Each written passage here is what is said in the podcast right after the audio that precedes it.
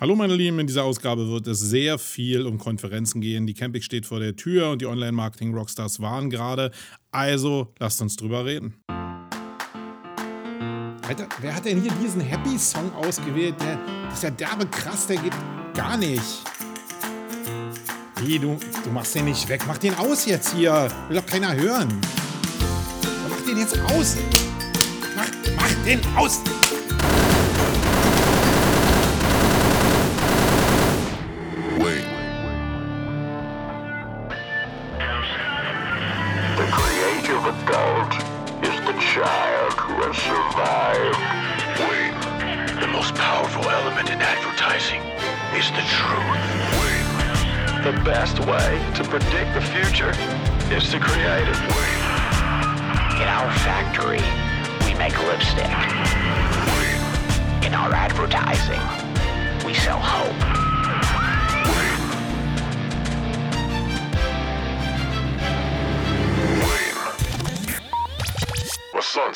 Ja, was sonst? Hallo und herzlich willkommen zur fünften Ausgabe von Wayne. Mein Name ist Marco Young und ich bin der Host, der euch hier die nächsten Minuten durch diesen Podcast schleifen wird. Es werden vielleicht nicht ganz 60 Minuten werden, das will ich euch gleich sagen. Also wenn ihr jetzt irgendwie beim Strampeln auf dem Fahrrad im Sportstudio seid oder 60 Minuten zur Arbeit fahrt, dann müsst ihr euch vielleicht noch einen anderen Podcast runterladen, weil wir vielleicht nicht ganz auf die Zeit kommen. Aber ich lasse mich mal selbst beim Sammeln jetzt hier überraschen, weil ein bisschen was habe ich hier auf dem Zettel und ich habe auch eine ganze Menge Sachen im Kopf. Die Frage ist, ob es denn 60 Minuten wären. Das ist von Anfang an immer relativ schwer zu beurteilen. Aber ich habe natürlich wieder da draußen mich umgeguckt und äh, geschaut, was haben wir für Blogposts, die für euch vielleicht interessant sein könnten. Und damit starten wir wie immer nämlich mit den Blogthemen.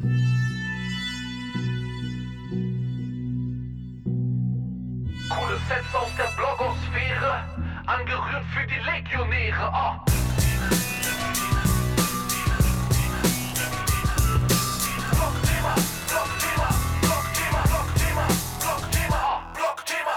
Ja, Blogthema, meine Lieben. Ähm, lasst uns eine kurze Rutsche durch die Blogthemen machen, damit wir hier schnell zum Hauptthema kommen. Den ersten Blogpost habe ich gefunden bei Neil Patel. Das ist ja ein Typ, den habe ich das erste Mal jetzt live bei den Online-Marketing-Rockstars gesehen. Und ich muss wirklich sagen, der Typ erinnert mich wirklich immer an diese schnelle und hektisch reich werden Fraktion in Deutschland. Der steht da auf der Bühne, da kommen wir nachher nochmal zu, und hat immer so ein so ein komisches äh, Grinsen, so nach dem Motto, jetzt verarsche ich euch mal richtig und ziehe euch die Kohle aus der Tasche. Aber was der Typ kann, ist wirklich Sachen auf die Straße bringen und Sachen, die man auch gerne, äh, gerne lesen will und auch mit Überschriften, die man gerne lesen will. Und die Tendenz geht ja ganz eindeutig zu Masse. In seinem Blogpost lautet die Überschrift zum Beispiel 75 Content Marketing Tools, mit denen du nicht mehr leben kannst, also you can live without. Und das ist natürlich eine Überschrift, die erstmal so reißerisch ist. Ja, also ich, also ich, kann nicht ohne die leben, da würde ich vielleicht mal gucken. Aber was noch viel reißerischer ist, ist eigentlich die Zahl. Die Tendenz geht ja sehr stark zu hohen Zahlen. Also mit äh, die zehn besten Wahrheiten über Online-Marketing oder so, da kommst du ja überhaupt nicht mehr weiter. Da kannst du überhaupt gar keinen Blumentopf mehr gewinnen, sondern es müssen ja wenigstens 50, 75 in dem Fall oder vielleicht 100, 200, 300 Tools sein, damit die Leute überhaupt noch klicken, weil sie einfach schnell, gebündelt und kompakt irgendwelchen Bullshit haben wollen. In dem Fall ist es so, dass der Neil Patel das natürlich von der Überschrift immer sehr gut macht. Aber er packt auch wirklich Tools in diese Übersicht mit rein, wo naja, wo immer ein paar Sachen mit bei sind, die man, also die ich persönlich auch benutzen kann. Da ist eine Menge Bullshit-Zeug mit bei und auch eine Menge Zeug, was sowieso schon jeder irgendwie in seinem Schrank haben sollte. Aber da sind auch so ein paar Perlen dabei, die er natürlich, weil er sich in dem Bereich auch sehr gut auskennt, einfach nochmal aufs Papier bringen. Die sind für ihn vielleicht genauso trocken wie für den einen oder anderen da draußen, aber es ist ja immer eine Perspektivgeschichte. Und solange es, solange es immer so ist, dass für irgendeinen was dabei ist, ähm, sind diese Posts immer ganz cool. Und das schafft er immer, diese Gratwanderung. Nicht, dass alle sagen, alles Bullshit, sondern dass jeder immer seinen kleinen Teil da rausnimmt. Und er schafft es natürlich auch, ultra lange Posts zu schreiben, dadurch, dass er diese ähm, vielen Tools anbietet. Ihr könnt euch vorstellen, wenn ihr zu jedem Tool nur ein klein bisschen schreibt, entstehen unendlich lange Posts. Ihr könnt euch den ja mal angucken. Der ist in den Show Notes verlinkt und dann werdet ihr sehen, wie dieses System in Teilen funktioniert von dem Neil Patel.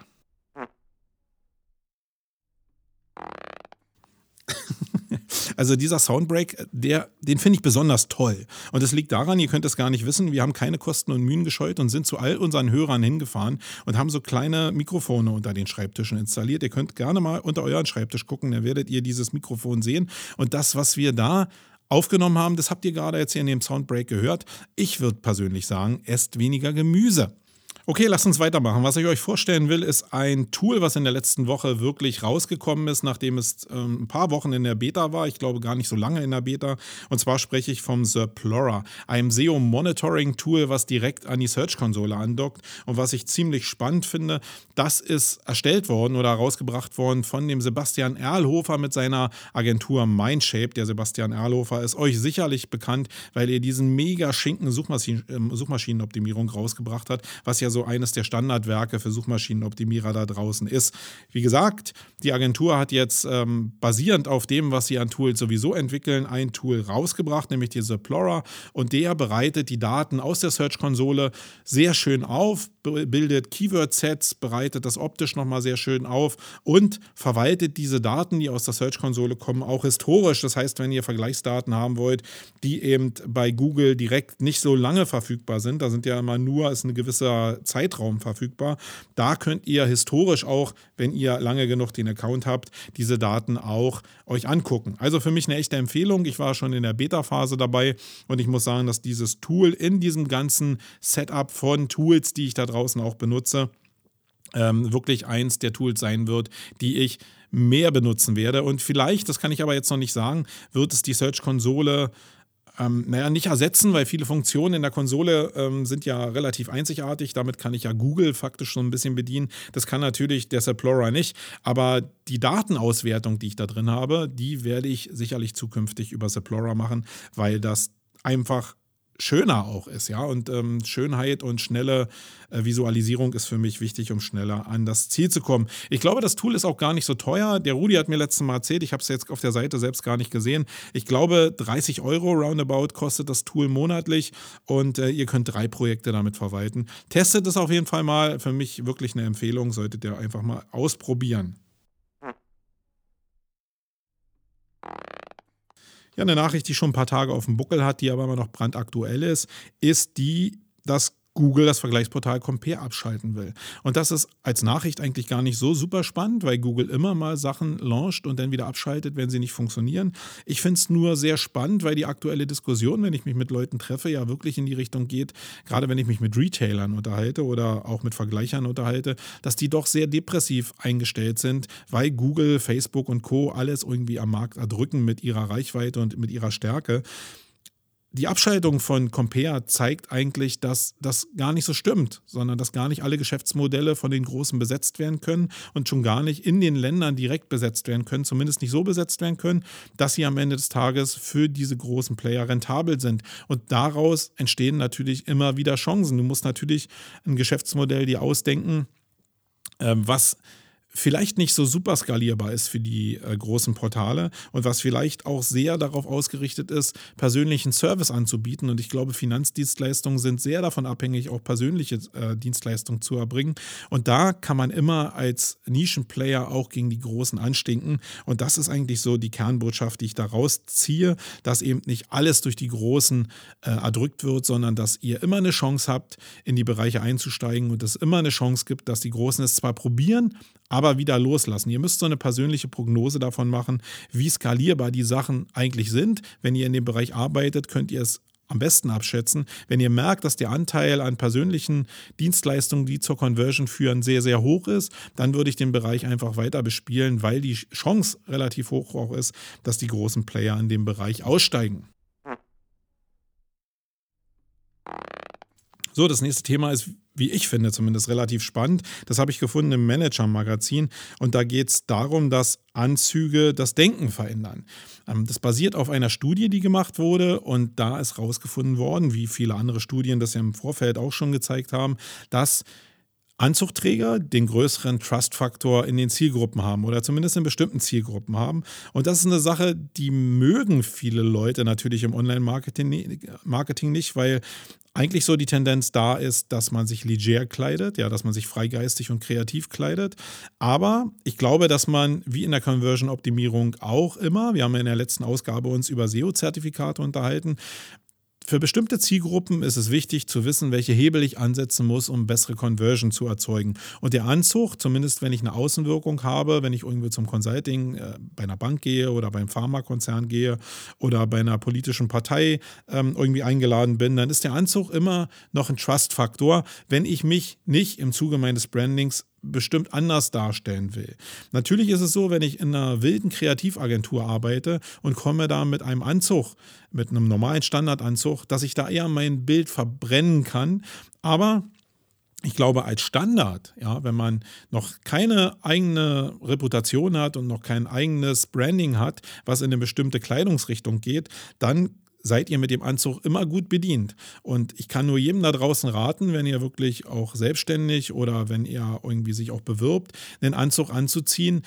Ähm, also ihr müsst nicht immer eine Krawatte tragen, das meine ich überhaupt gar nicht, aber der Anzug mit einem ähm, Hemd, was oben offen ist und ohne Binder getragen wird, glaube ich, ist eine gute Voraussetzung. Also für mich ist es so dieser Look, den die in den Verlagen immer eigentlich so standardisiert haben. Da wird ja auch sehr wenig Binder getragen, sondern die tragen Anzüge, die tragen oftmals auch eine Jeans und einen Sakko, aber immer das Hemd irgendwie oben offen. Und das reicht eigentlich so als Seriosität. Wenn ihr natürlich noch ein bisschen höher in Richtung Banken geht und so, da solltet ihr vielleicht noch auch den Binder anziehen. Aber es hat wirklich eine Wirkung und nichts anderes will ich euch eigentlich mit diesem Post vermitteln.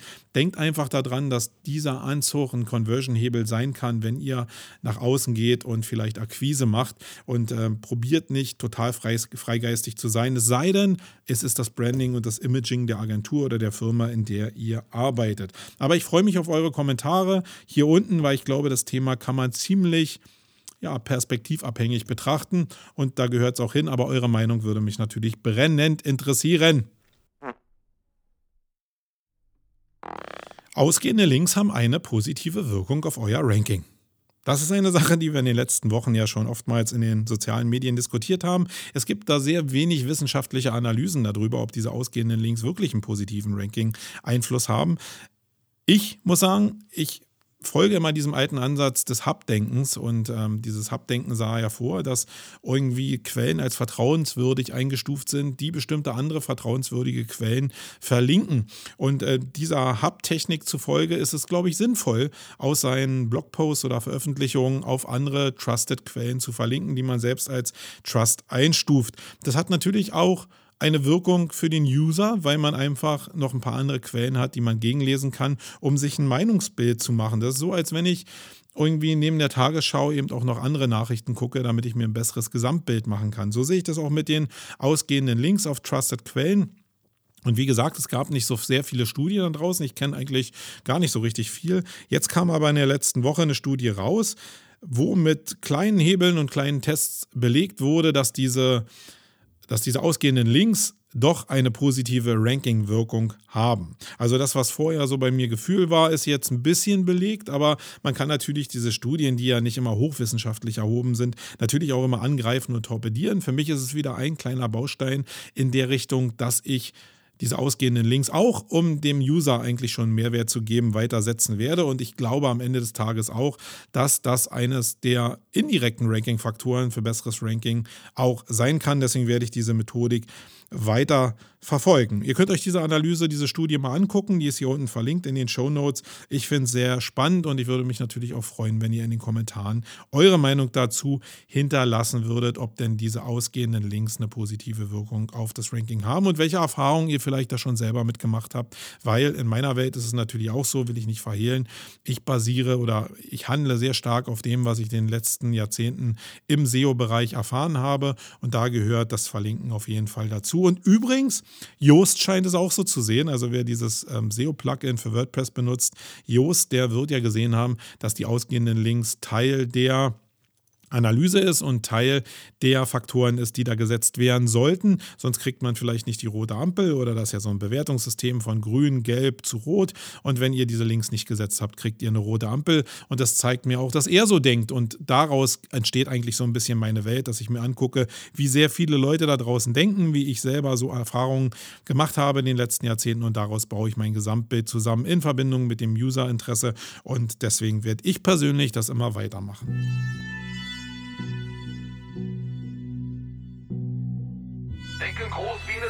Cutter. Sei bereit für das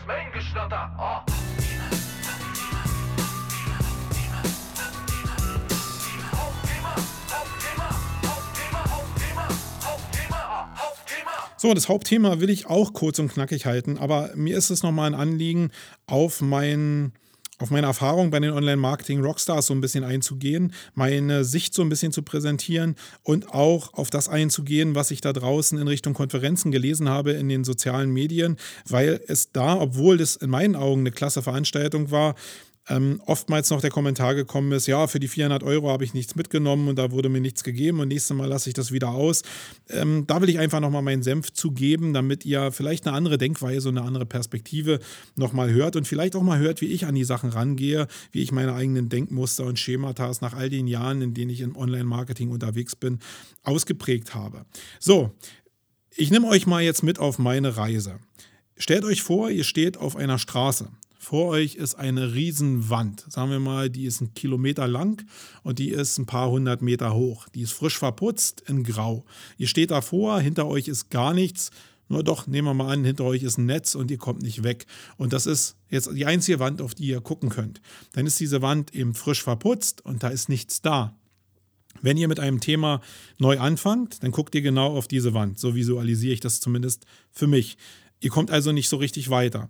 Wenn ihr jetzt im normalen Leben rausgeht und Erfahrungen macht, Leute trefft, zu Konferenzen geht, zu Workshop geht, zu Workshops geht oder wenn ihr auch nur die Zeitung lest oder Fernsehen in einer bestimmten Form konsumiert, dann ist für euer Thema, nehmen wir jetzt mal an, das ist eine Marketingwand, also wir nehmen die jetzt nur fürs Marketing, dann geht mit jeder Erfahrung, mit jeder Information, die ihr gewinnen könnt, entsteht eine Tür in dieser Wand. Ja, also wenn ihr jetzt auf einer Konferenz irgendeine Information hört von irgendjemand, dann habt ihr eine Information bekommen und daraus entsteht eine Tür in dieser Wand. Jetzt könnt ihr diese Information nehmen und diese Tür öffnen, reingucken und gucken, ja, gefällt mir die Information, kann ich die irgendwie checken. Im Toolbereich wäre es zum Beispiel, ähm, nehme ich jetzt, gucke ich mir mal die Beta von dem Tool an oder gucke ich mir nur die Startseite an oder gehe ich jetzt wirklich durch die Tür durch und beschäftige mich ganz intensiv mit dem Thema. Wichtig ist, dass ihr erstmal an diesen Punkt kommen müsst, dass ihr diese Tür seht, sonst lauft ihr gegen die Wand und könnt nicht durch die Tür durchgehen. Das ist meine Visualisierung und umso mehr Touchpoints ihr habt, umso mehr Türen entstehen, durch die ihr durchgehen könnt, also die ihr öffnen könnt, die sind alle nicht verschlossen. Ihr könnt die alle öffnen, ihr könnt überall reingucken, aber ob ihr durchgeht, entscheidet ihr selber, weil ihr seid ja, jeder Mensch ist verschieden und jeder Mensch wird durch eine andere Tür durchgehen.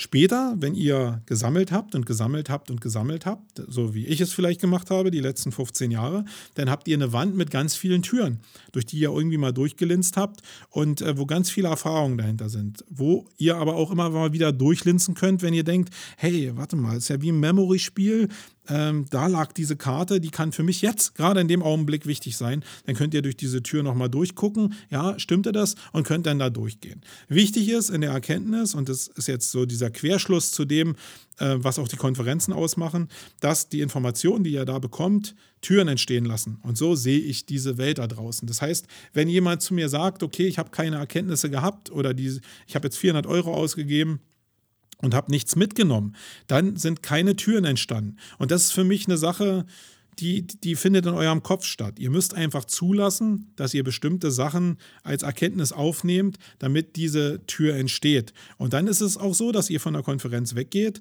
und diese Tür ihr habt und erstmal reingucken müsst. Das heißt, ihr habt so einen Interessenpool, der vielleicht für euch wichtig ist und diese Erkenntnis nehmt ihr mit. Die hat einen bestimmten Wert, ob die denn 400 Euro wert ist oder ob die 200 Euro wert ist oder ob die 1000 Euro wert ist, wenn ihr zu irgendeinem Workshop fahrt oder ob ihr euch irgendeinen Consultant einladet, der euch ja auch irgendwelche Türen öffnet und die ist 2.000, 3.000 Euro wert. Völlig egal. Wichtig ist, dass diese Türen entstehen. Und ihr könnt natürlich immer zumachen, dann bleibt eure Wand immer frisch verputzt. Oder ihr macht euren Geist ein bisschen auf und sagt, ah, das ist ja interessant, da kann ich mich nochmal mit beschäftigen. Und bups, ist eine Tür da. Und so solltet ihr auch aus den Konferenzen rausgehen. Und es können auch negative Türen sein, ja. Also, wenn ihr wisst, dass bestimmte Sachen ihr so nie machen würdet, weil es echt schlecht war und bei den Online-Marketing-Rockstars waren ein paar Sessions mit bei, die echt schlecht waren oder wo die Menschen, man muss ja mal sagen, die Session wäre auch besser gegangen, aber die Menschen, die es vorgetragen haben, haben einen bestimmten Weg gewählt und wenn ihr für euch sagt, diesen Weg wollt ihr so nie gehen, dann ist ja auch eine Tür da, auch eine Tür der Erkenntnis. Eine zweite Visualisierung, die ich für mich so habe, ist dieses Thema nicht Türen zu nehmen, sondern Puzzleteile zu nehmen. Ja? Wenn es Türen sind für mich immer so große Felder, die für mich wichtig sind, ähm, die ich beackern will, äh, wo ich noch öfter mal reingucken will. Das ist so, als wenn ich mir diese kleinen Sprungmarken in, in einem Browser irgendwie aufrufe. Ja, das ist so für mich die Assoziation. Aber wenn ich es kleinteiliger runterbreche, dann sind es oftmals, stelle ich mir dann so vor, wie ein Puzzlespiel, was so ja vielleicht ganz klein anfängt, aber irgendwann, wenn ihr lange genug Puzzleteile sammelt, also Erkenntnisse sammelt, äh, auf dem Tisch äh, mit 1000 oder 100.000 Teilen liegt. Und jedes jedes Teil hat die Möglichkeit, sich mit anderen Teilen irgendwann zu finden und ein neues Bild entstehen zu lassen. Und dieses neue Bild kann ja eine Idee sein, kann ein neues Produkt sein, kann eine neue Internetseite sein, etc. pp irgendein Weg, den ihr beschreitet, der für euch gerade in dem Augenblick richtig ist. Und damit meine ich gar nicht, dass die Puzzleteile wie normale Puzzleteile funktionieren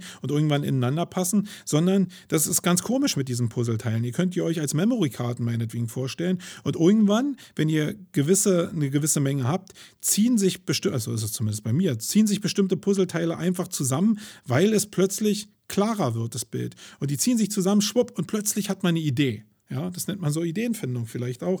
Und plötzlich ist alles klar und sagt, boah, warum bin ich da nie drauf gekommen? Und das war vielleicht die eine Erkenntnis, die ich jetzt vielleicht auf den Online-Marketing-Rockstars gehört habe, die dazu geführt hat, dass sich jetzt ein Bild zusammengesetzt hat und ich sage, ja, genau in die Richtung will ich gehen. Und so sehe ich alle Events, wo ich hingehe. Ja, egal, ob es Schulung ist, ob es Konferenz ist oder nicht, ich nehme immer was mit. Und das Geld, was es kostet, ist für mich immer gut investiert. Ich bin noch nie aus einem Event rausgegangen und habe gesagt oder so einen Satz gesagt, dass ich nie wieder hingehen werde oder 400 Euro waren falsch angelegt, weil es ist immer was passiert und es liegt an mir persönlich, wenn ich da rausgehen würde und so einen Satz sagen würde, dass, ich, dass nichts dabei war, dann liegt es an mir selbst, dass ich nicht richtig hingehört habe oder die Sachen nicht verarbeitet habe. Da solltet ihr vielleicht mal drüber nachdenken, wenn ihr selbst so einen Satz schon mal ausgesprochen habt, weil ihr betrügt euch im Endeffekt selber und ihr seht diese Tür nicht. Ihr steht irgendwann vor dieser verputzten Wand und das Leben auch äh, in der Entwicklung des Online-Marketings geht für euch nicht weiter. Und das ist Einfach schade, ja. Diese beiden Systeme wollte ich für euch mal einfach so visualisieren. Ihr könnt ja mal hier unten in den Show Notes in den Kommentaren mal schreiben, was ihr davon haltet, ob ihr ähnliche Sachen benutzt oder ob ihr vielleicht auch andere Sachen benutzt. Da können wir ja vielleicht in den Folgesendungen mal drüber sprechen, weil ich glaube, Visualisierung und so Mindmapping für sich selbst ist ein ganz wichtiger Weg. Und jetzt dieses Thema äh, Konferenz war für mich mal so ein Anlass darüber zu sprechen. So, nun will ich ein paar Erkenntnisse von den Online-Marketing-Rockstars natürlich noch mit euch teilen.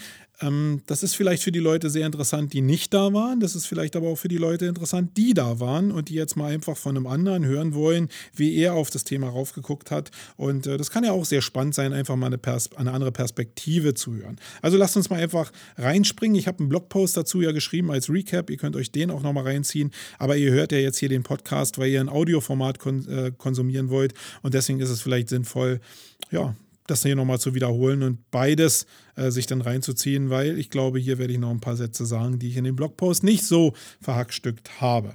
Okay, die erste Erkenntnis, die ich hatte, ist eigentlich, betrifft gleich die Einleitung, ja. Und es hat was mit Storytelling, mit großen Content-Formaten zu tun und so eine Konferenz ist für mich einfach auch nur ein großes Content-Format. Und da ist es so, dass die Begrüßungsshow lief. Riesenleinwände, Riesenvisualisierung, Riesengrids wurden da aufgebaut mit äh, Videomapping. Und äh, das war richtig cool. Da ist eine riesen coole Story aufgebaut worden. Und dann hast du dieses Gefühl von Rockstars und bist richtig eingeschworen. Und dann kommt Professor Doktor auf die Bühne.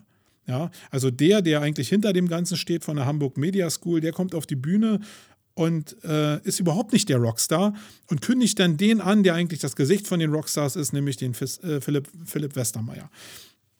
So würde ich es nie machen. Also, wenn ich eine Story brechen will, wenn ich auch den emotionalen Level brechen will, dann mache ich so, wie die Jungs das gemacht haben. Nämlich, den schicke ich einen nach vorne, der überhaupt nicht so für Rockstar steht. Und den lasse ich dann den Rockstar ankündigen. Nee, so würde ich es überhaupt nicht machen. Philipp wäre als hätte als erster auf die Bühne kommen müssen. Der hätte einen frenetischen Applaus gekriegt und der hätte dann nochmal ihn vorstellen können, dann wäre vielleicht die Geschichte richtig gewesen. In der Reihenfolge ist es falsch. Es zeigt mir aber auch, wie die Machtverhältnisse auf der Konferenz sind, weil wenn man ihn so nach vorne zieht, dann glaube ich, ist das Machtverhältnis einfach so. Und vielleicht lässt es sich auch gar nicht ändern. Ich würde es aber nicht so machen. So, das war die erste Erkenntnis, die ich rausgezogen habe. Die zweite Erkenntnis kam von einem Vortrag, der als erster gesprochen hat, nämlich der Scott Galloway. Der ist Professor an der New York University.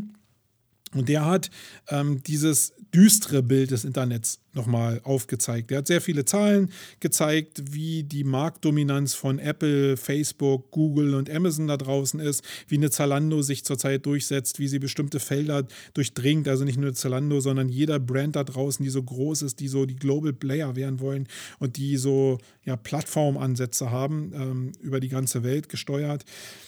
Das ist schwierig, natürlich. Und ähm, wenn ihr da draußen in Agenturen arbeitet und Retail-Kunden habt, dann werdet ihr natürlich genau dieses Problem kennen, dass in diesen Retail-Märkten diese Player eigentlich so marktbestimmend sind und ihr immer das Gefühl haben müsst, ey, die können mir mit einem Federstrich mein ganzes Businessmodell kaputt machen. Ähm, auch die ganze Diskussion über die Amazon-Optimierung, die sicherlich extrem spannend ist für Leute, die ein Produkt haben, was große Margen beinhaltet, ist es genauso gefährlich für Leute, die halt in dem Bereich Retail unterwegs sind und einen Margenbereich von 15 bis 30 Prozent vielleicht haben. Da ist Amazon einfach kein Weg so richtig, weil der Aufwand, da reinzugehen, zu hoch ist, im Gegensatz zu dem, was ich da rausziehen kann. Wenn ich 15% Marge habe, ähm, dann kann ich mich nicht so sehr doll bewegen, selbst wenn ich nur ein Provisionsmodell von 7% oder 9% habe. Wobei ich glaube, der Schnitt halt bei 15% liegt und dann musst du halt deutlich darüber liegen, damit du da überhaupt eine Monetarisierung hinbekommst. Und du hast natürlich immer das Risiko, dass du erdrückt wirst durch die Marktmacht und ähm, Marktmacht und dass die sich die Produkte einfach selbst ans Lager ziehen. Ähm, ja, es gibt diese Ansätze und das Bild, was der Scott Galloway da gezeigt hat, war sehr düster. Aber ich glaube, es war der beste Anfang, den man machen konnte, ein düsteres Bild zu zeichnen, was auch auf der einen Seite so da ist um dann hinterher in Bereiche reinzukommen, die zeigen, hey, es gibt aber die Nischen. Und zwar aus dem einen Grund, weil die großen Player gar kein Interesse daran haben, diese Nischen zu besetzen. Sie probieren es ab und zu mal, weil sie denken, hey, da sind noch Marktfelder, die sind sehr lukrativ, die wollen wir gerade als Aktienunternehmen noch besetzen, damit wir einfach einen besseren Aktienkurs und eine bessere Dividende vielleicht auszahlen können. Aber es gibt halt sehr viele Bereiche, da scheitern sie halt dran, wie zum Beispiel siehe Vergleichsportal Google Compare, wo sie einfach dran scheitern, wo wo halt sie anderen Playern dieses Feld überlassen. Und so gibt es ganz viele kleine Felder, die sie als, als Global Player mit, mit, mit Portalansätzen überhaupt nicht bespielen wollen und das ist die andere Seite der Welt. Ähm, wir werden uns also damit auseinandersetzen müssen, dass diese Hauptkanäle, über die alles läuft, über diese großen abläuft, wobei auch immer dieser nächste große wieder geboren werden kann ähm, an der nächsten Ecke. Das ist immer eine Chance, die daraus auch, äh, auch entsteht, weil natürlich sich so eine großen Marken auch immer so ein bisschen abnutzen können. Ja, irgendwann kann es immer eine Gegenbewegung geben, weil die Leute es einfach ja, nicht mehr wollen. Also da neigen ja Menschen sehr stark zu, dass es immer zu Gegenbewegungen gibt, um es in dem Bereich Visualisierung zu lassen. Für mich ist die Welt so ein bisschen immer wie so ein Pendel, ja. Also es pendelt in die eine Richtung und dann pendelt es in die andere Richtung und irgendwann fängt sich das so in der Mitte. Das ist für mich genauso in der ganzen Debatte mit den Flüchtlingen, ist es genauso. Da pendelt das Pendel zurzeit, äh, oder war es in der deutschen Geschichte zumindest mal, ganz ins Negative gependelt. Jetzt pendelt es vielleicht genau in die andere menschliche Richtung. Das mag auch okay sein. Ich glaube aber, das Pendel gehört irgendwo in die Mitte, so ein Mittelmaß zu finden. Ähm, und so ist es mit allen Themen. Einfach so ein Mittelmaß zu finden und ähm, sich irgendwo einzupegeln. Das ist, glaube ich, wichtig und ähm, das wird auch so passieren mit der digitalen Gegenbewegung. Da wollte ich eigentlich darauf hinaus, dass jetzt alles super digitalisiert wird und äh, wir Google, Facebook und Co haben, aber ich merke ja jetzt schon da draußen, ich weiß nicht, wie es bei euch ist, aber dass es sehr viele Leute gibt, die damit irgendwie ja noch Touchpoints haben wollen, aber die sich auch ganz bewusst rausziehen und wieder das nicht digitale Leben suchen, also sowas wie eine digitale Gegenbewegung und das wird auch da sein und dieser Pegel, gerade weil der, das Pendel jetzt so in Richtung digital maximal ausschlägt, ähm, muss es irgendwann wieder zurückgehen und in die digitale Gegenbewegung gehen. Ähm, das ist zumindest eine Richtung, die ich sehr stark sehe und die wieder ein bisschen das relativiert, was der Scott da gesagt hat. Aber er hat schon recht. Ähm, wenn du auf diesem Ast der Retailer sitzt und kleine Margen nur hast, dann wirst du ziemlich schnell in den nächsten Jahren unter die Räder kommen. Was ist die Möglichkeit, die sich daraus ergibt? Bau eigene Produkte. Ja, ich glaube, es gibt gar keine andere Lösung.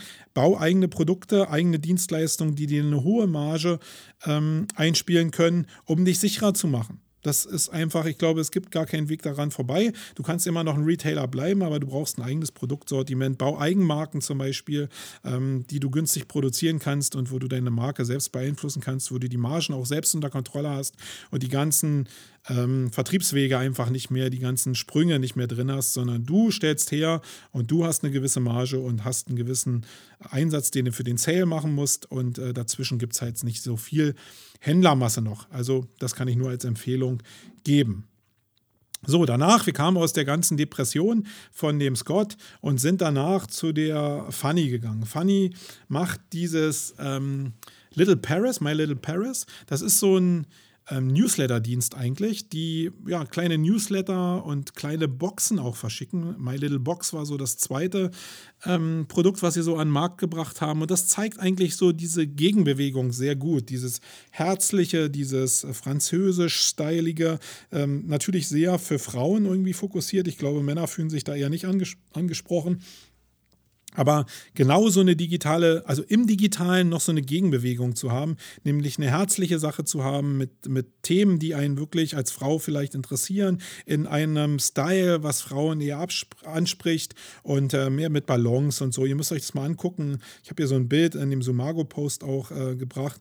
Das ist halt sehr in dieser, in diesem französischen Art in dieser französischen Art irgendwie gehalten, aber ähm, ja, sehr persönlich und sehr direkt. Und ich glaube, das ist eine so eine Nische, die im Gegenpart zu dem, was Gott gesagt hat, wirklich rauskommt. Und auch dieses kleine romantische, da kommen wir nachher nochmal drauf, kleine Boxen zu verschicken mit kleinen Gimmicks nur, wie so eine kleine Überraschungsbox, das ist alles eigentlich nicht digital und das ist das, was die Leute extrem fesselt auf der anderen Seite. Was aber die coolste Erkenntnis war, die Fanny rausgehauen hat, äh, war für mich zumindest, dass sie ab einer bestimmten bestimmten Reichweite gesagt hat, okay, wir müssen jetzt irgendwie in die Vermarktung kommen, wir müssen auch ein bisschen Cash generieren, wir sind ein Unternehmen, die haben mittlerweile auch 100 Mitarbeiter, das heißt, es muss ein gewisser Kapitalfluss da sein. Und sie haben sich gesagt, okay, wir wollen monetarisieren, indem wir Vermarktung zulassen. Ähm, jetzt sind sie zu den großen Vermarktern gegangen und haben gefragt, wie sieht denn die Vermarktungsmöglichkeit aus? Und die haben natürlich ihren Pool gezeigt von Vermarktungsmöglichkeiten, die sie haben. Und da waren natürlich diese ganzen Standard-Ads drin, die ähm, natürlich ausgeliefert werden. Ihr kennt es da draußen, mannigfaltig. Da sind manche Seiten da draußen überhaupt gar nicht mehr erkennbar, weil so viel Layer da drüber sind und so viele Werbeflächen da drauf sind, dass man die eigentliche Marke gar nicht mehr sehen kann. Ähm, ganz krass. Und die Fanny hat einfach gesagt, ja, ich, die Richtung will ich überhaupt nicht gehen, sondern ähm, ihr könnt bei uns werben, liebe Werbetreibende, aber ihr müsst euch verflucht nochmal an unser CI, an unser Corporate Design anpassen. Das heißt, wenn wir das Look and Feel haben von äh, Paris Art, von, äh, von kleinen Strichart-Kunstwerken, dann müsst ihr eure Werbung, eure Ads genauso gestalten, für unsere Marke angepasst. Und daraus sind Adflächen entstanden, die wirklich angepasst sind. Da ist die Marke Dior zum Beispiel ähm, gezeigt worden, die wirklich ihre Ads genau in dasselbe Muster gepackt haben. Und ich glaube, das ist die Zukunft, auch die Zukunft für viele Kreative da draußen, äh, die immer natürlich immer standardisierte Sachen machen. Jetzt einfach auch ein bisschen ja, in die Kunst wieder reinzugehen, ein bisschen was Besonderes zu machen, angepasste Sachen zu machen, sich anzupassen und nicht die Standardsachen runterzuklatschen, die angeblich immer passen würden, sondern wirklich, ja, Anpassung, glaube ich, ist ein Riesenwort.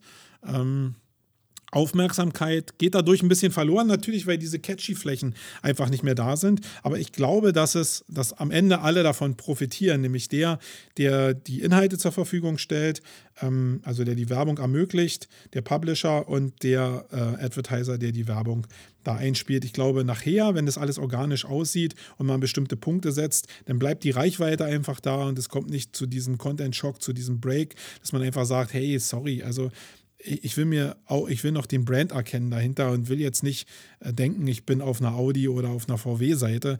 Ähm, das will ja keiner am Ende des Tages, sondern ich will auf der Seite bleiben und will trotzdem die Werbeflächen haben. Ich glaube, das ist ein ganz intelligenter Weg da draußen. Guckt euch einfach mal das Bild an auf dem Sumago-Blog, dann wisst ihr, wovon ich äh, rede. Da ist, sagt ein Bild wieder mehr als 1000 Worte. Danach kam Neil Patel, da bin ich ja schon mal drauf eingegangen. Für mich ist es wichtig, dass ich die Leute so ein bisschen runterhole. Ja? Also die müssen von ihrer Burg runter, wo sie so erfolgreich sind. Und den Neil Patel da alleine auf dieser Riesenbühne zu äh, ähm, sehen, zu sehen, wie er da steht, ähm, das war für mich eine echte Erkenntnis, ihn runterzuholen. Ähm, es ist Wahnsinn, ja. Riesenbühne, der Mann ist relativ klein, ähm, ist auch relativ dünn, ja, also ähm, hat aber immer so ein siffisantes Lächeln im Gesicht, was immer so ausdrückt, hey, Ihr könnt jetzt machen, was ihr wollt. Ich ziehe euch trotzdem die Kohle aus der Tasche. Und ihr könnt, ihr kommt sowieso in mein System rein, ja. Das hatte so ein bisschen was von Karl in dünn und klein. Ähm, ich weiß gar nicht, ob ich das so toll finden sollte, weil viele Hebel, die er vorgestellt hat, einfach auch, ja, natürlich so irgendwie ans Limit gehen. Er hat eine Mail zum Beispiel gezeigt, wie wie er bestimmte Influencer angeht. Und das ist wirklich, ja, in Amerika ist vielleicht möglich. Hier in Deutschland sind es genau die Sachen, die wir hier äh, in Facebook dauernd lesen, dass irgendwelche Kontaktanfragen da sind für, äh, für irgendwelche Aktionen, die ähm, ja wirklich Standard sind, die nicht personalisiert sind, sondern die wirklich standardisiert sind. Und das scheint in Amerika super zu funktionieren, hier vielleicht auch in bestimmten Teilen, aber ich glaube, wir Deutschen sind da irgendwie schon noch ein bisschen anders. Wir sind da viel kritischer und das funktioniert in Deutschland, glaube ich, nicht so gut. Ähm, für mich war es sehr toll zu sehen, wie er eigentlich so als kleiner Mann funktioniert und wie er dasteht und also die Fanny hatte ja davor gesagt, dass sie 100 Leute sind. Da hat man so aus dem, was sie gesagt hat, auch so ableiten können, dass da eine Menge Arbeit hintersteckt. Er steht auf der Bühne und tut so, als ob er das alles alleine machen würde. Und das war echt, das war schon sehr cool. Das zeigt zumindest, dass man dieses Bild von der One-Man-Show sehr gut aufrechterhalten kann. Und eigentlich hätte man ja auch aus der Runde mal fragen müssen, äh, wie viele Leute eigentlich für ihn arbeiten, egal ob es Freelancer sind oder ob es Festangestellte sind. Ich glaube, da ist ein Riesenapparat bei dem Neil Patel mittlerweile dahinter, aber es wirkte halt so, als ob er eine One-Man-Show ist. Einfach durch die Darstellung, wie er seine Geschichte erzählt. Und das war wieder ganz cooles Content Building eigentlich so und Content Creation und Content Marketing am Ende des Tages, weil sein System funktioniert, glaube ich, ganz gut. Also wie gesagt, er hat mich total an Karl erinnert, nur ein anderes Format.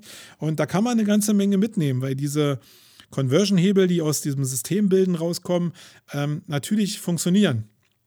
Aber ähm, man hatte immer dieses Gefühl dabei, der Mann ist unehrlich mit einem. Und ähm, das ist eine Sache, die will ich persönlich nicht so haben. Das ist zumindest meine Perspektive.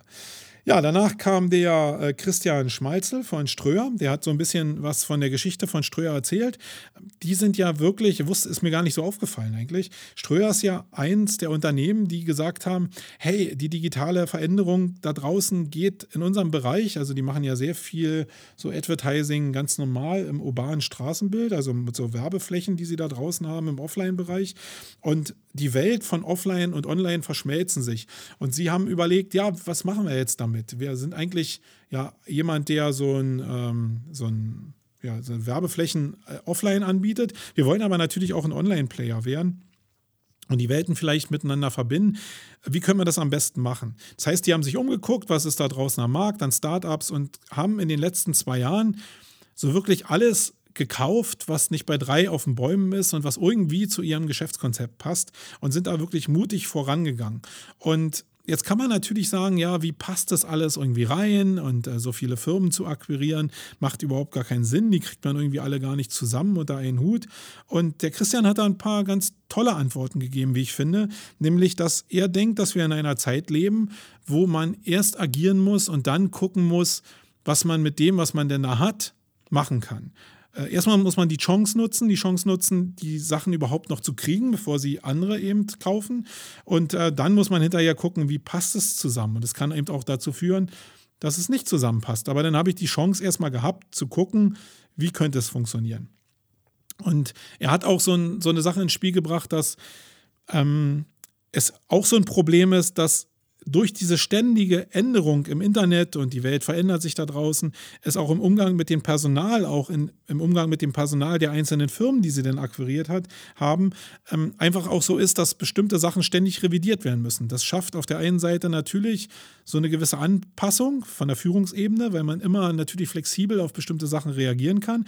Aber im Bereich der Belegschaft ist es natürlich so, dass man sagt, hey, der hat doch gestern was ganz anderes erzählt und jetzt schmeißt das schon wieder um. Der ist ja wie ein Stück Kernseife, den kann man gar nicht fassen. Das ist, glaube ich, die Zeit, das muss man auch als Arbeitnehmer irgendwie so hinnehmen, dass die Zeit so ist, dass die Welt so abläuft, zumindest wenn man im digitalen Bereich unterwegs ist und auch bei Firmen arbeitet, die eben so in so einer Akquisewelle drin sind oder in Bereichen tätig sind, die halt super volatil sind, wo super viel entsteht. Da muss man eben auch damit leben, dass die Entscheider bestimmte Entscheidungen auch ständig immer wieder neu treffen. Es gibt es halt einfach nicht mehr, dass eine Entscheidung getroffen wird und die ein halbes Jahr Bestand hat. Im digitalen Bereich ist das, glaube ich, auch relativ tödlich. Es sei denn, also es betrifft natürlich nicht alle Bereiche, aber sehr, sehr viele Entscheidungen, die getroffen werden, die sind in einem Monat vielleicht gar nicht mehr gültig, weil bestimmte Parameter einfach dazugekommen sind. Und diese beiden Betrachtungswelten, die fand ich als Erkenntnis sehr spannend, weil es mich natürlich auch ähm, betrifft. Natürlich mit sehr vielen Nullen weniger als mit ihm, aber ich glaube, jeder Agenturbetreiber da draußen hat genau dieselben Probleme und jeder Mitarbeiter sollte auch wissen, dass diese Probleme da sind, damit die auch äh, kompensiert werden können und damit die auch besprochen werden können. Das hat auch wieder was mit Open Brain zu tun. Danach kam Yarin Galay von Outbrain da geht es so um dieses Thema Native Advertising. Ein Riesenthema da draußen, ein Hype-Thema. Ich habe mich mit dem äh, Josh Kuhner auch unterhalten von der Seed Alliance ähm, auf den Online-Marketing Rockstars. Sei gegrüßt, falls du das hier hören solltest. Ich glaube, das Thema ist wirklich riesig da draußen und das wird so auch im Content-Marketing der riesengroße Bass werden, äh, um das Seeding voranzutreiben. Aber Jetzt ist es wieder so, wie präsentiere ich diesen riesengroßen Bass? Auch selbst wenn ich eine große Marke habe und Outbrain, glaube ich, gehört schon zu den großen international in dem Bereich, was Native Advertising anbelangt.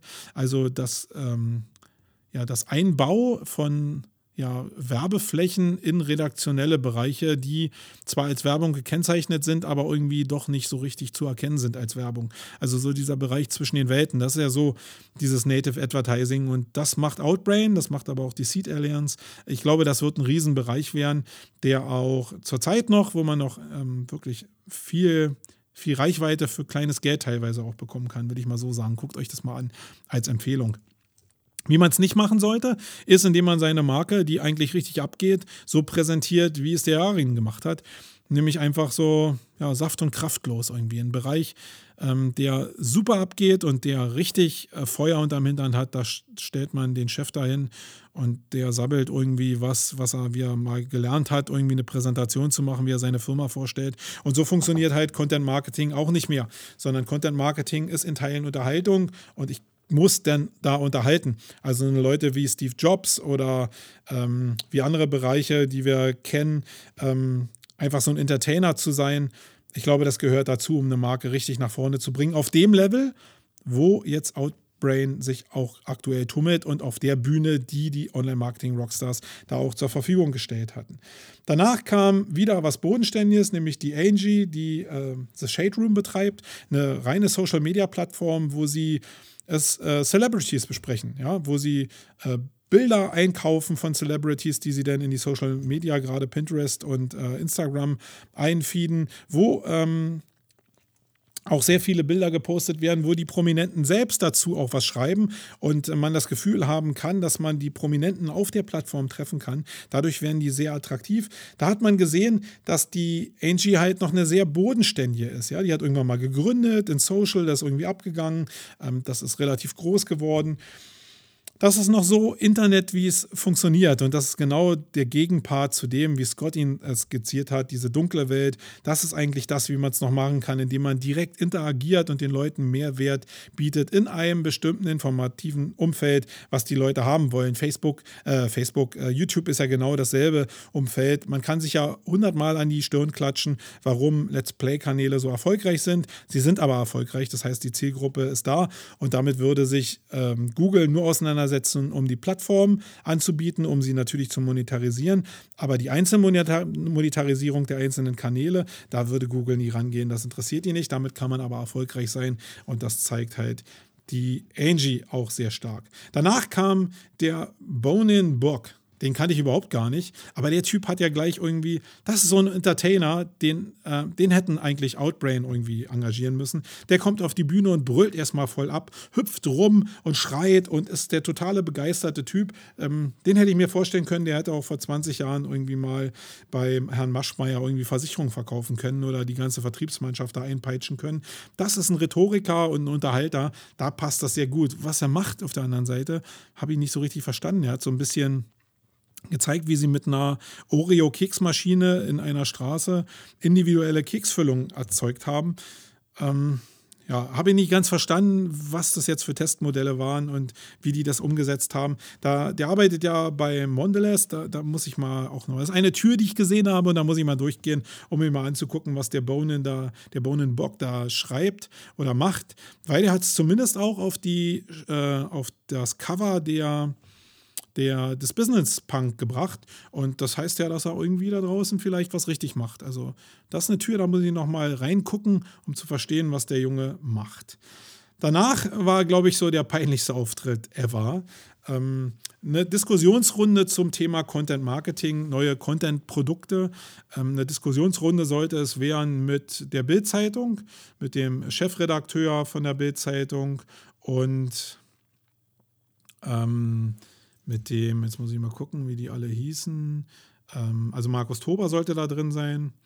Der Florian Heinemann sollte da drin sein, der Paul Ronsheimer, der ja so ein Frontberichterstatter von der, von der Bild-Zeitung ist, und der Chefredakteur der Bild-Zeitung, der Julian Reichelt. Die waren da drin in der Diskussionsrunde eigentlich. Und äh, das hat damit angefangen, dass die beiden Jungs von der Bild-Zeitung auf die Bühne gekommen sind und wie mir jetzt im Nachhinein gesagt wurde, fünf Minuten eigentlich hatten, um Bild und das Format von dem ähm, von dem Paul Ronsheimer vorzustellen, äh, nochmal ein bisschen plastisch zu machen, ein paar coole Szenen zu zeigen, ein paar coole Insights zu zeigen und danach in die, in die Gesprächsrunde zu kommen. Das hat aber überhaupt nicht stattgefunden, sondern ich hatte das Gefühl, die Bild-Zeitung und ähm, der Julian Reichelt hat da irgendwie gefühlte 20 Minuten äh, irgendwelche Zahlen präsentiert und hat dauernd von der Bildzeitung, Bildzeitung, Bildzeitung, also so ein klassischer Sales-Pitch. Man hätte das super aufbereiten können, indem man die Bilder von dem, ähm, von dem Paul Ronsheimer hätte zeigen können, die vielleicht noch nicht veröffentlicht sind und das mit den Daten der Bildzeitung irgendwie kombinieren können.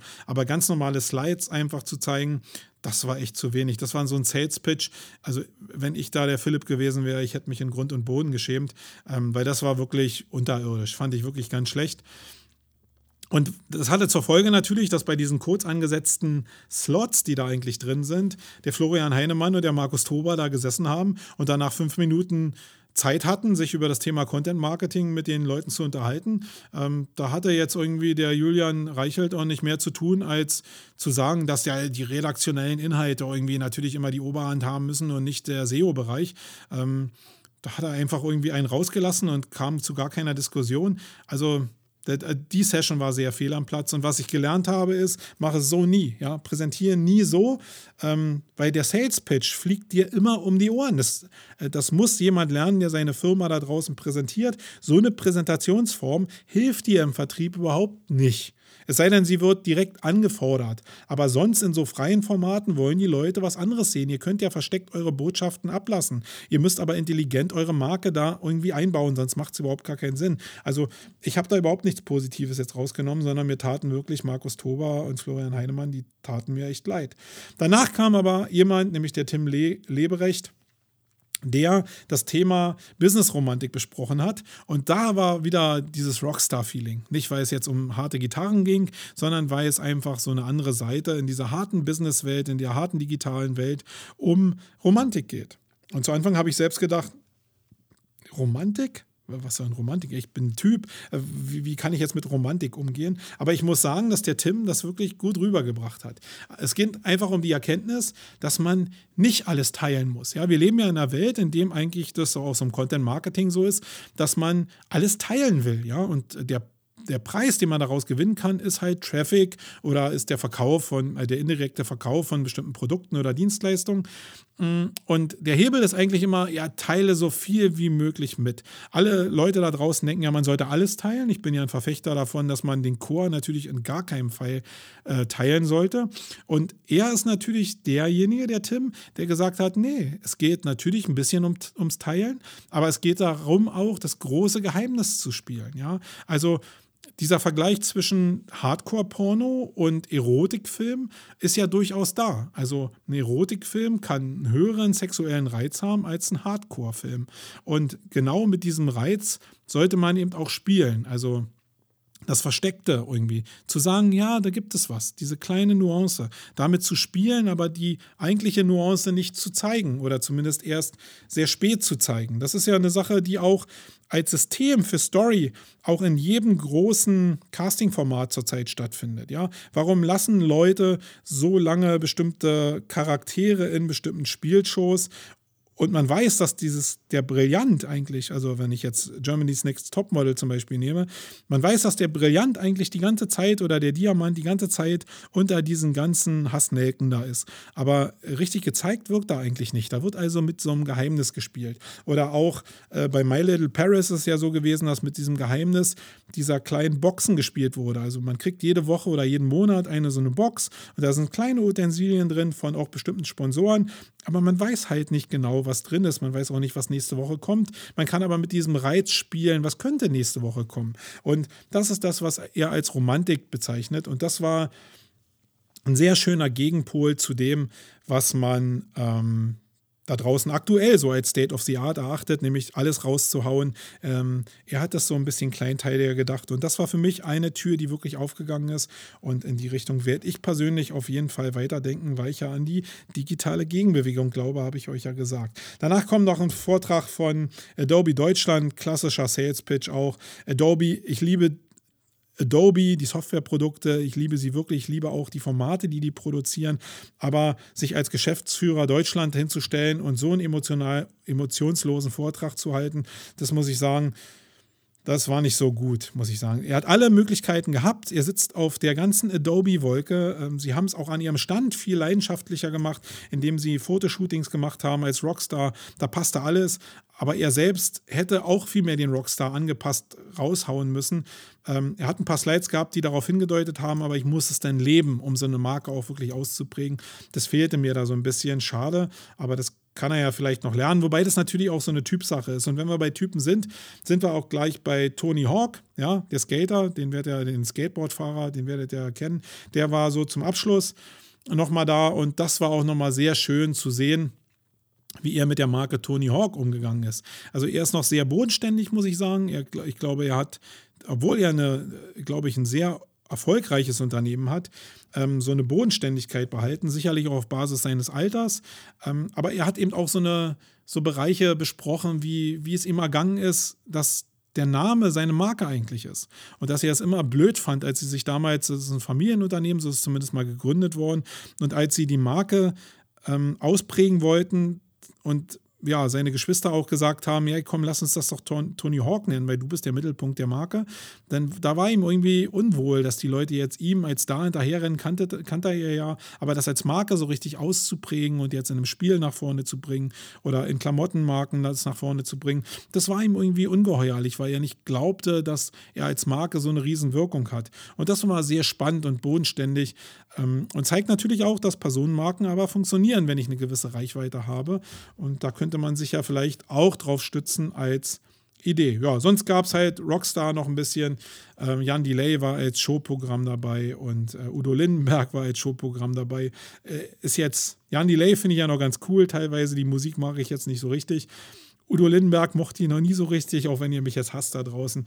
Ähm, ich glaube, der Mann ist 70 den mal live zu sehen, ich habe ja vorhin gesagt, das erdet mich so ein bisschen, den mal live zu sehen, war wirklich spannend, weil der mit 70, also ich will nicht sagen, ich glaube, der hat der, muss was eingeworfen haben. Der ist ja ein paar Mal echt ins Straucheln gekommen und gestürzt da. Der wirkte wirklich so, als ob er total zugedröhnt war. Ähm, äh, ich weiß nicht, ich kenne mich mit dem Mann nicht aus, aber ich fand es mega peinlich. Also ähm, ich fand es nicht dolle. Und ähm, das ist aber eine Geschmackssache. Neben mir sind alle abgegangen. Also es gibt da eine Horde von Menschen, die lieben diesen Mann. Und deswegen alles richtig gemacht. Es war nur nichts für mich. Aber ich bin auch nur ein Mann in der Crowd. Und äh, deswegen man kann das nicht an Einzelpersonen ausrichten, sondern das war schon, den Jungen dahin zu kriegen, Udo, Udo dahin zu kriegen, war schon richtig cool. Okay, mein Fazit war, es hat sich riesig gelohnt. Ich werde jedes Jahr wieder hingehen. Für mich ist es ein Standardformat. Ähm, da muss man sein. Äh, da kriegt man Inspirationen. Gerade wenn man unternehmerisch denkt, glaube ich, gibt es da Inspirationen, die sehr, sehr wichtig sind, die mich auch das ganze Jahr 2016 begleiten werden. Und deswegen war es für mich richtig. Ich kann es euch nur empfehlen. Nächstes Jahr werdet ihr mich, wenn ich zumindest kann, äh, da auf jeden Fall wieder sehen. Ja, was ist sonst noch? Ähm, für die Leute, die zur Campix Week kommen, will ich noch ein paar Informationen abliefern. Ihr habt ja schon ein paar Mails bekommen, da stehen schon eine ganze Menge Informationen drin. Ruft euch die auch auf, weil wir sind im Gegensatz zu den Online-Marketing-Rockstars vielleicht ein bisschen anderes Format. Wir sind sehr viel kleinteiliger. Ihr müsst euch ein bisschen selbst mit dem beschäftigen, was wir da mit euch geplant haben, damit ihr daran teilnehmen könnt, um auch wirklich die volle Bandbreite der Möglichkeiten ausnutzen zu können. Dazu müsst ihr euch ein bisschen informieren. Das hat wieder was mit den Türen zu tun. Nutzt diese Türen, die wir euch mit den Mails geben. Aber auch hier will ich ein paar Informationen loswerden, damit ihr ein paar Türen, zumindest wenn ihr bei der Camping seid, ähm, dass ihr die auch aufmachen könnt. Also eins ist ganz wichtig, wir haben keine Tickets. Ein paar Leute fragen uns immer, ja, ich habe gar kein Ticket in Papierform in der Hand, wie läuft denn das bei der Registrierung? Ihr müsst einfach nur kommen, müsst ein Perso mitbringen und das reicht. Wenn ihr euren, euer Ticket bezahlt habt, ist alles gut. Wenn ihr jetzt denkt, ey, ihr habt das Ticket noch nicht bezahlt und ihr habt ein schlechtes Gewissen, dann meldet euch einfach nochmal bei uns, ähm, dass das auch wirklich safe ist. Da hat das auch natürlich ein bisschen was mit dem Handling, Handling offener Posten zu tun. Ich glaube, da findet das ganz gut zusammen. Ja, wir werden über die Tage so 120 bis 280 Leute sein und dann am Wochenende 550 Leute. Da brauchen wir ja nicht drüber diskutieren. Am Wochenende sind wir seit Monaten schon äh, ausverkauft. Das war jedes Jahr so. Das wird hoffentlich in der Zukunft auch so sein. Wir werden uns also steigern. Die Kunst dabei ist nicht die große Masse zu machen, sondern die Kunst dabei ist, Networking zu betreiben und auch in den Pooled Forst Runden danach für die Leute, die die ganze Woche da sind, äh, wirklich ins Gespräch zu kommen und vielleicht ein paar Tage lang oder wirklich die ganze Woche lang neue Menschen kennenzulernen und die wirklich kennenzulernen. Nicht nur einfach so ein Hallo, sondern die vielleicht im Fahrstuhl nochmal zu treffen, am nächsten Tag nochmal zu treffen und ähm, ja, hinterher rauszugehen nach einer Woche und zu sagen, hey, den Typ habe ich wirklich kennengelernt, mit dem kann ich mal telefonieren, den kann ich anrufen und der weiß dann auch, wer da angerufen hat, weil er sich an mich erinnern kann. Das ist die große Schwelle, die wir probieren zu reißen reißen seit all den Jahren mit der Campix Week äh, oder mit der Campix an sich. Und da müsst ihr ein bisschen mitspielen. Ja? Das, ähm, alle Angebote, die wir machen, die sind für euch gemacht, aber die zwingen euch natürlich nicht, sondern die bieten nur die Möglichkeit mitzumachen. Alle Abendprogramme, die wir haben, alle Networking-Programme, die wir haben, ähm, ihr müsst euch da anmelden, mitmachen und ihr müsst auf die Leute auch ein bisschen zugehen. Ähm, dann kommt ihr auch in die entsprechenden Networking- Form rein und dann lernt ihr auch wirklich Leute kennen. Den Rest werden wir wirklich wieder über die Newsletter raushauen, werden auch ähm, bei Sumago noch ein paar Blogposts bringen. Folgt uns auch in den sozialen Medien, in Facebook oder auf Twitter, bringen wir auch eine ganze Menge online. Die App für die Campix ist online gegangen für Android, die für iOS ist gerade in der Mache noch, die ist in der Beantragung für den, ähm, für den Apple Store. Da wird er irgendwann rauskommen, da werden wir euch die Mitteilung auch noch geben und sonst sind wir hier mächtig am Rödeln. Ich kann doch gar nicht alles so präsentieren, weil viele Sachen noch äh, zusammengebaut werden. Ja, das ist auch wieder wie Puzzleteile, die finden sich am Ende erstmal zusammen. Wir haben aber wieder einen schönen Potpourri gebaut für euch und eine, einen schönen Unterhaltungsteil auch dabei. Ähm, ja, wenn ihr die einzelnen Thementage noch dabei sein wollt, da gibt es noch Ticket, die könnt ihr noch buchen, ganz normal über die Seite äh, campix-week.de.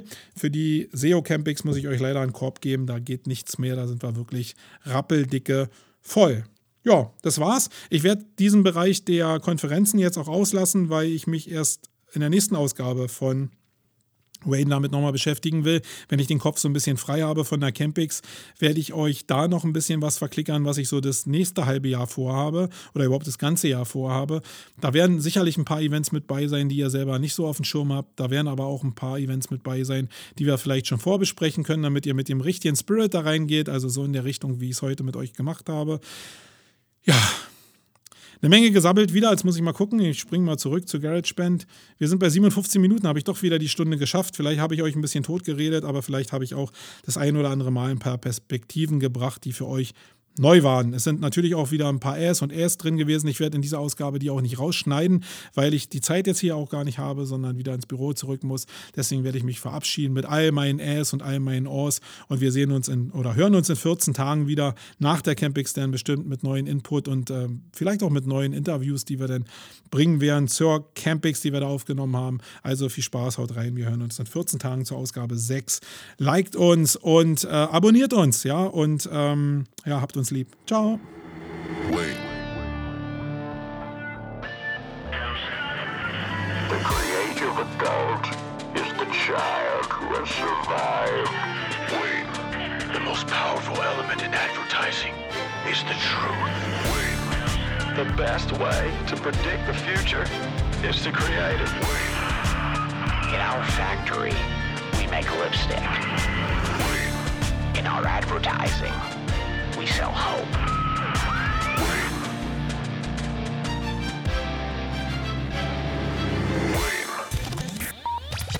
Sonst?